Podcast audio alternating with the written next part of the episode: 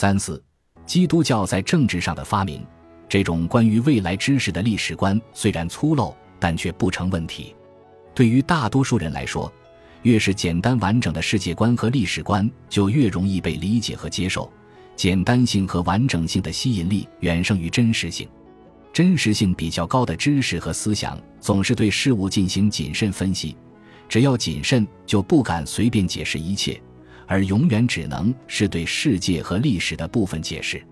部分或片面的真理无法使人安心，人们不愿意承受真实的紧张感，而宁愿接受简单完整的安全感。人们喜欢能够解释一切的宗教，就像喜欢包治百病的万能药，或者人们本来就只想要那些讨好的解释，而并不想要正确的解释，因为人们没有耐心等待遥遥无期的真理，而且真理往往是残酷的，就像老子说的“天地不仁”，它不像神话那样总是拯救抚慰弱者，失败者尤其是所谓的正义一方，这是许多宗教和迷信能够成功的一个原因。基督教关于最后拯救、终极审判、善恶大决战之类的想象，虽然幼稚荒谬，却成为西方政治的一种潜意识，以至于到今天，西方仍然以这样简陋的格式去理解政治，特别是国际政治。这种理解方式不仅表现在通俗文化中，甚至也表现在思想学术中。形象设计也是宣传的要素之一。基督耶稣就是基督教极其成功的一个形象设计。这个形象具有在任何意义上都几乎无可置疑的道德优势。他牺牲自己，仅仅为了给世人指明拯救之路，这无疑是一种极端纯粹的高尚。这个形象还具有明显的心理学作用。他受苦受难，无怨无悔，这样最容易引起同情心，使人为之感动不已。尤其是这个形象非常平民化、通俗化，又具有神话气质。事实证明。这种形象比那些高贵的帝王将相或者希腊式的浪漫诸神和无敌英雄更为成功，原因就是他更为亲民，他是属于普遍人的，他的一切是普遍人能够分享的，因此最容易为大众所接受。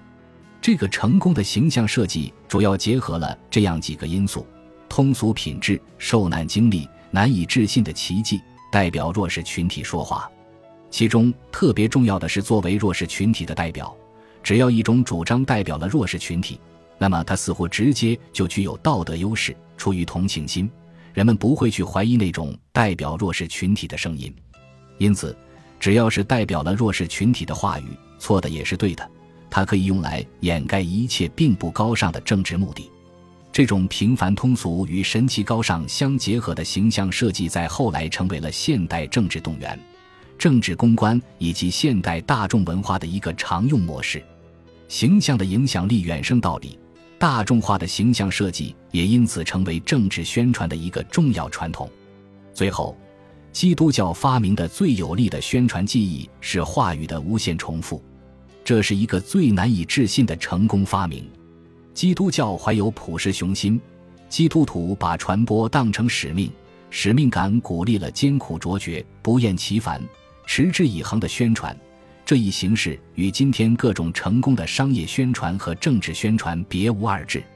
或许是无意的发现，基督教创造了重复、重复再重复的话语传播方式，并取得了惊人的宣传效果。简单而不真实的信念，经过不断重复，就能够产生巨大的影响力。这一谎言千变即成真理的神奇效果，至今仍然无法获得充分的科学解释。也许人类在智力上或心理上有着缺陷，也未可知。与不断重复这一简单的、简陋的宣传技艺相比，希腊人巧智百出的诡辩和煽情，反而是一种事倍功半的技艺。很可能过分卖弄花哨的逻辑技巧，反而分散了人们的注意力，而且产生了轻浮不严肃的气氛。在今天，不断重复的宣传方式已经成为现代生活方式，从意识形态、国家和企业宣传。商业市场、传媒、广告到电视和网络，以及各种属于政府的和非政府的运动，都可以看到宗教宣传的变相存在。现代性的许多特征都能够追溯到基督教。群众的发明就是其中之一。群众不等于复数人民，在基督教之前的人们属于各种共同体，比如某个族群的成员或某个城邦的公民。但他们不是群众，而仅仅是富庶人民。富庶人民虽然是一堆人，但各有各的意见，各自都以为自己有一套道理。即便聚众闹事或狂欢时，他们也只是众人，是乌合之众；当需要保卫国家时，他们是众志成城、不分你我的集体。这些都还没有形成群众。形成群众的一个关键条件是，人们虽然各怀自私之心，却在精神上高度相似，或者说，人们的心灵具有高度的复制性。每个人在心灵上无非是他人的复制品，这一点在成熟宗教出现之前是几乎不可能的。虽然众人在有着高度一致的共同利益时，比如保家卫国的情况，也有可能形成貌似群众的现象，但这是临时性的，缺乏稳定性。并无心灵的本质相似，所以事后就作鸟兽散。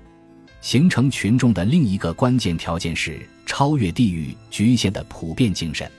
一种地域性的宗教也能够形成众心一致的集体，但这种集体由于其封闭性而仅仅是某个特殊集体，成不了普遍意义上的通用的群众。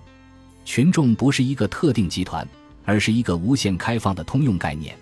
它具有试图使所有人都变成一样的人的趋势。群众不想看到另一个集体，只想看到人人都是同样的人，所以群众性也就是通用性。每个人都是通用零件，没有谁是不可替代的。这正是基督教有条件制造群众的原因。基督教试图一统精神的江湖，把所有人都变成基督徒，给每个人一个通用的复制的精神身份，不许别人形成另一个精神集团。这就是在制造群众，基督教开始了以精神为名的群众动员，正是精神性的群众动员创造了群众，而不是先有群众。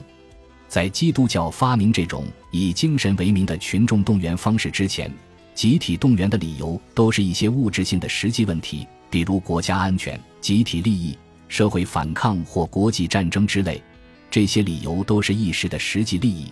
因此，相应的集体动员也只是临时性运动。情景性的理由一旦出现，众人便如蚁聚；理由一旦消失，众人便作鸟兽散。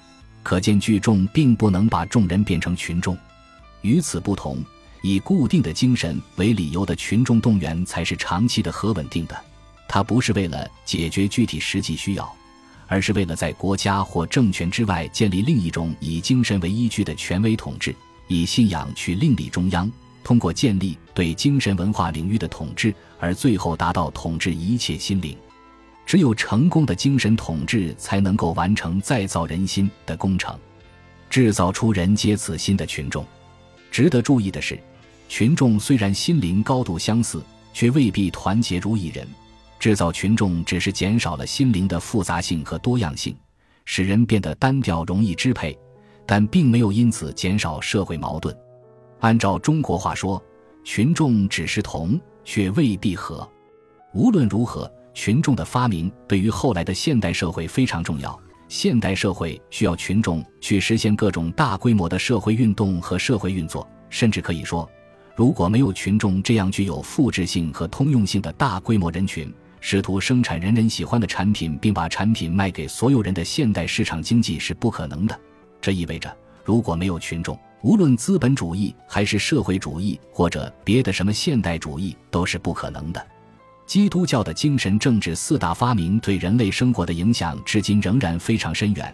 尽管严格意义上的宗教在今天的世俗社会已不再具有统治地位，但社会的各个方面已经在模仿宗教的政治模式上走得太远了。各种宣传、话语市场、经济市场、传媒，以及各种主流意识形态和非主流意识形态。还有各种思想和话语禁区，都是宗教的变相形式。作为终结思想的企图，宗教把思想论辩变成话语斗争和政治宣传，把生活方式问题变成了政治问题，把知识问题变成权力问题，把观念变成意识形态。所以，马克思发现了意识形态斗争的严重性；所以，福柯发现了知识权力的政治关系的普遍性。诸如此类，在今天。各种意识形态、知识体系和文化体系都已经深深卷入思想政治斗争的模式中，从而形成观念之乱世，而观念乱世实为政治乱世和生活乱世的深层结构。